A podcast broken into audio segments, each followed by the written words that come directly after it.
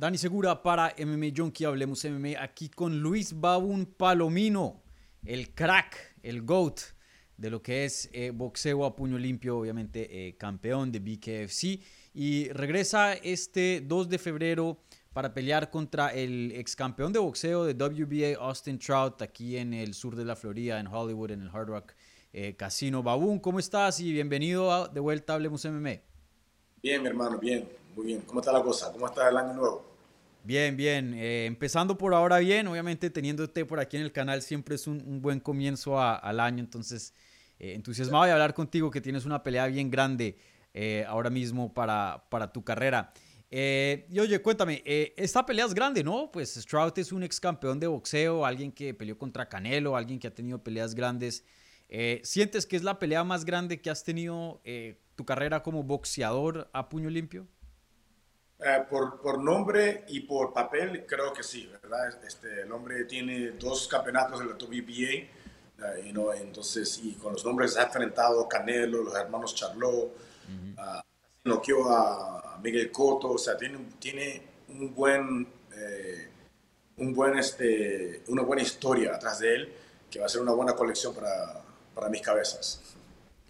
Sí, sí, como mencionas, eh, pues un, nombre conocido en el mundo de boxeo y él ahora está haciendo boxeo a, puño limpio. Eh, y, cómo viste el, debut de él? ¿Qué te pareció su, pelea en, eh, en, Albuquerque fue, no? Sí, contra Diego Sánchez. Lo vi muy bien, lo vi muy bien. ahora, también vamos a acordarnos que Diego Sánchez tenía mucho tiempo sin pelear y no es un boxeador, boxeador. Él sí pelea, pelea pelea lo duro, a puro corazón, pero no tiene ese nivel de boxeo que yo tengo. Entonces, la, la diferencia son muy grandes. Sí, eh, la gente que de pronto no, no, no sabe, dice, bueno, pues eh, él, él, es boxeador de, de, de, pues tuvo mucho éxito en lo que es el boxeo, boxeo, ¿no? Eh, debería irle bien en, boxeo a puño limpio, pero tú que has eh, practicado en ambas disciplinas, pues eres campeón en BKFC, eh, sí hay una diferencia grande, ¿no? Entre boxeo a puño limpio y, boxeo, los guantes cambian bastante. Grandísima, grandísima. Hemos visto ya que campeones de la UFC han venido, que pelean con guantes más pequeños, claro. Mm. hemos tenido boxeadores también pelear. Nunca hemos tenido un boxeador de nivel de Austin Trout. Yo creo que él es el nivel más alto que hemos firmado la organización y tiene un boxeo muy, muy este, mastered, una, una ¿cómo se dice eso? Una, un mastery de su boxeo. Sí.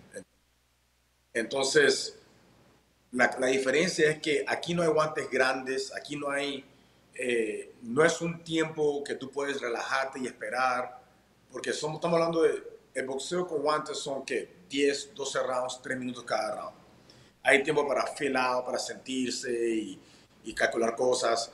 En nuestro, en nuestro cuadrilátero son cinco rounds de dos minutos, cual hace la pelea de una pelea aeróbica a una pelea anaeróbica. Una pelea de mm. boxeo es más aeróbica y tiene sus momentos anaeróbicos, ¿no? En cual la gente va, suelta, sueltan y, se relajan otra vez y van otra vez aeróbico. El boxeo sin guantes es un deporte que crece tan rápido porque es tan excitante por, porque es una pelea de anaeróbico el cardiovascular anaeróbico quiere decir que estás a 100 todo el tiempo. Entonces no va a tener tiempo para estar relajándose y calculando lo que quiere calcular. No tiene los guantes grandes para protegerse. Entonces hay muchas diferencias. Y la otra cosa sería que el boxeo con guantes y la MMA y cualquier otro tipo de pelea de combate, tú sientes dolor cuando tú recibes, ¿no? En el boxeo sin guantes, tú sientes dolor cuando recibes y cuando das. Mm, es verdad. Cosa que se demora un poquito en, acostumbrarse. Entonces, una pelea nada más no a ser suficiente para que él entienda eso. Sí, sí, excelentes puntos. Y eh, ¿estás contento con esta pelea? Mencionas en, cuanto a, en papel si es el nombre más grande, pero pues tú estabas apuntando hace un tiempito atrás a pelear con eh, Mike Perry, a pelear con Eddie Álvarez. Entonces, como que no era tu opción A. Em, a, pesar de que no sea tu, tu primera opción, eh, ¿estás contento con, con pelear con Trout? Sí, te, te, voy a responder la verdad. Sí estoy contento porque esta pelea you know, estaba supuesto pasar en mi última pelea. Y no, pasaron cosas que no, no, lo dejaron a él pelear y me cambiaron el oponente tres semanas antes de la pelea y descartamos de él ya, cual era 8-0. El único otro oponente que estaba en la organización con mi récord, 8-0. Y lo destacamos ya. Pero yo lo que estaba buscando es un, nombre conocido mundialmente y Trout sí es ese nombre conocido.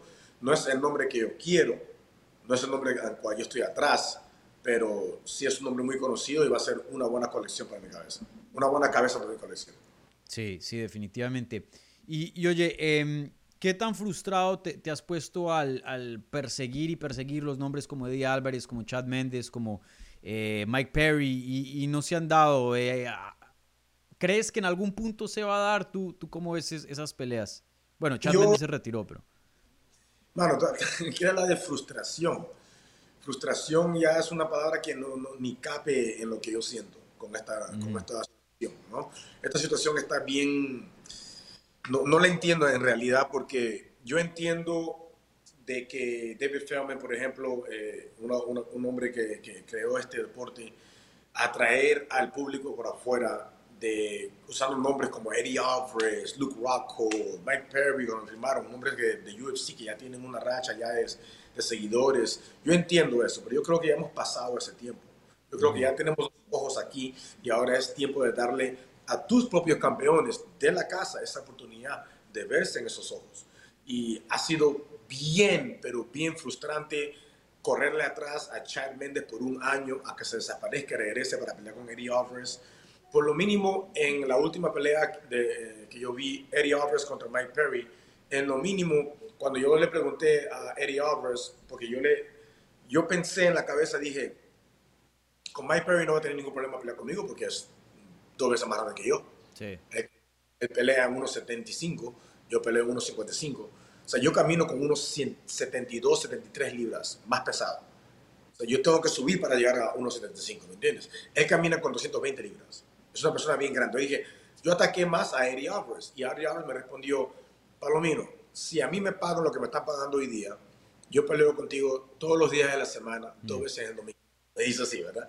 Dije, ah, bueno, ok, papá. Y le, pasamos la cosa a David Feldman para que haga la pelea. Cuando la pelea terminó, yo, yo sabía que él no iba a, pelear, no iba a ganar esa pelea. Yo, yo pensé, yo iba para Mike Perry porque yo no pensé que iba a ganar. yo no pensé que Eddie Alvarez tiene el perro adentro para terminar esa pelea. Ahora, en la pelea, él estuvo ganando cada segundo de esa pelea. él podía cerrar los ojos y pegarle a, Perry en la cara. Estaba en el pero el perro de, de Perry salió para afuera y, empujó para atrás y, lo, lo, terminó. Pararon la pelea. Entonces, después de la conferencia de prensa, eh, después de la pelea, le preguntan a Perry, hemos escuchado que están llamando a todos estos nombres que no están en la organización pero vamos a quedarnos aquí en la organización y qué es lo que piensas de pelear contra Luis Palomino.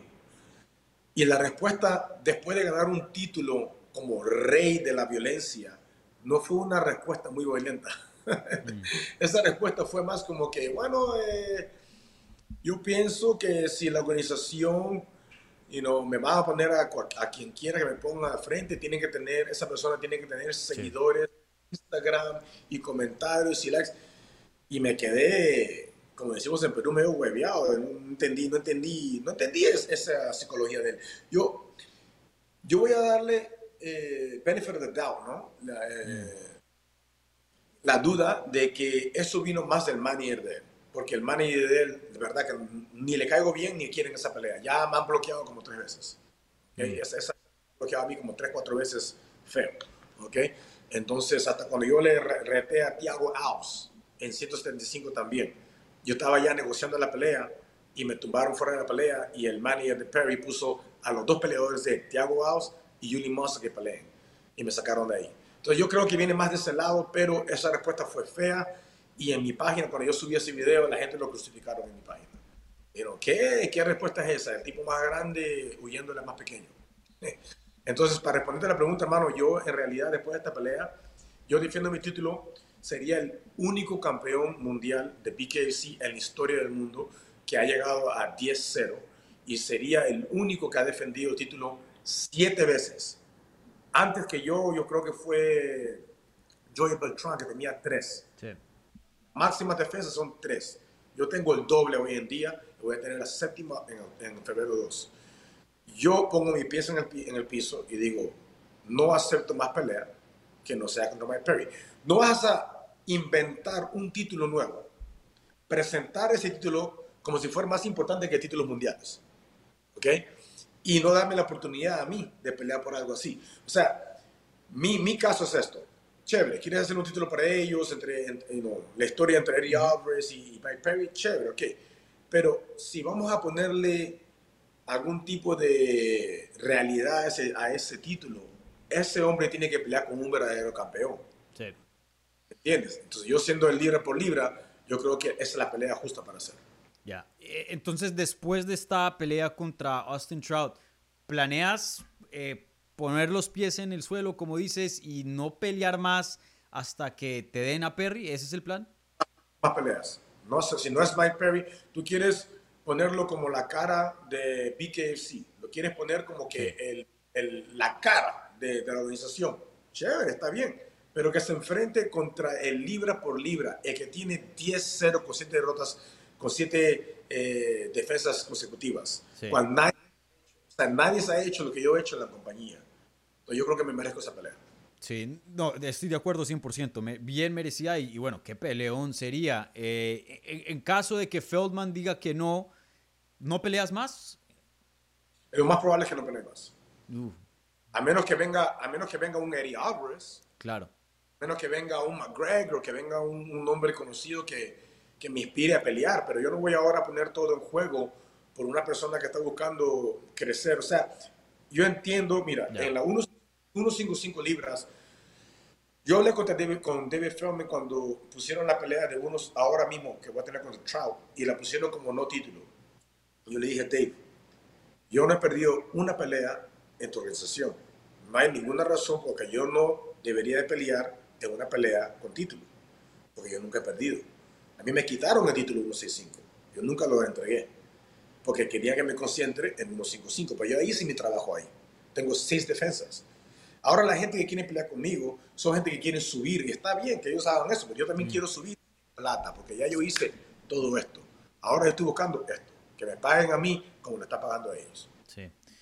Bueno, aún, pues espero que te llegue esa pelea porque pues eh, creo que tú has comprobado que sí eres el mejor libra por libra en lo que es boxeo a puño limpio, invicto, has tenido muchísimo éxito y creo que has descifrado el estilo preciso para tener éxito dentro de ese deporte. Así que, eh, bueno, primero que todo, te deseo suerte en esta pelea contra Austin Trout, que pinta para hacer un combate buenísimo. Eh, probablemente voy a estar ahí presente para verla en persona. Y, bueno, ojalá que eh, de ahí salga una super pelea, sea con Eddie Alvarez o Mark Perry, porque sin duda te mereces ese tipo de oportunidad. Así que, Babún, gracias como siempre por todo el tiempo que nos das aquí en Hablemos MMA y, y bueno, nos vemos pronto, hermano.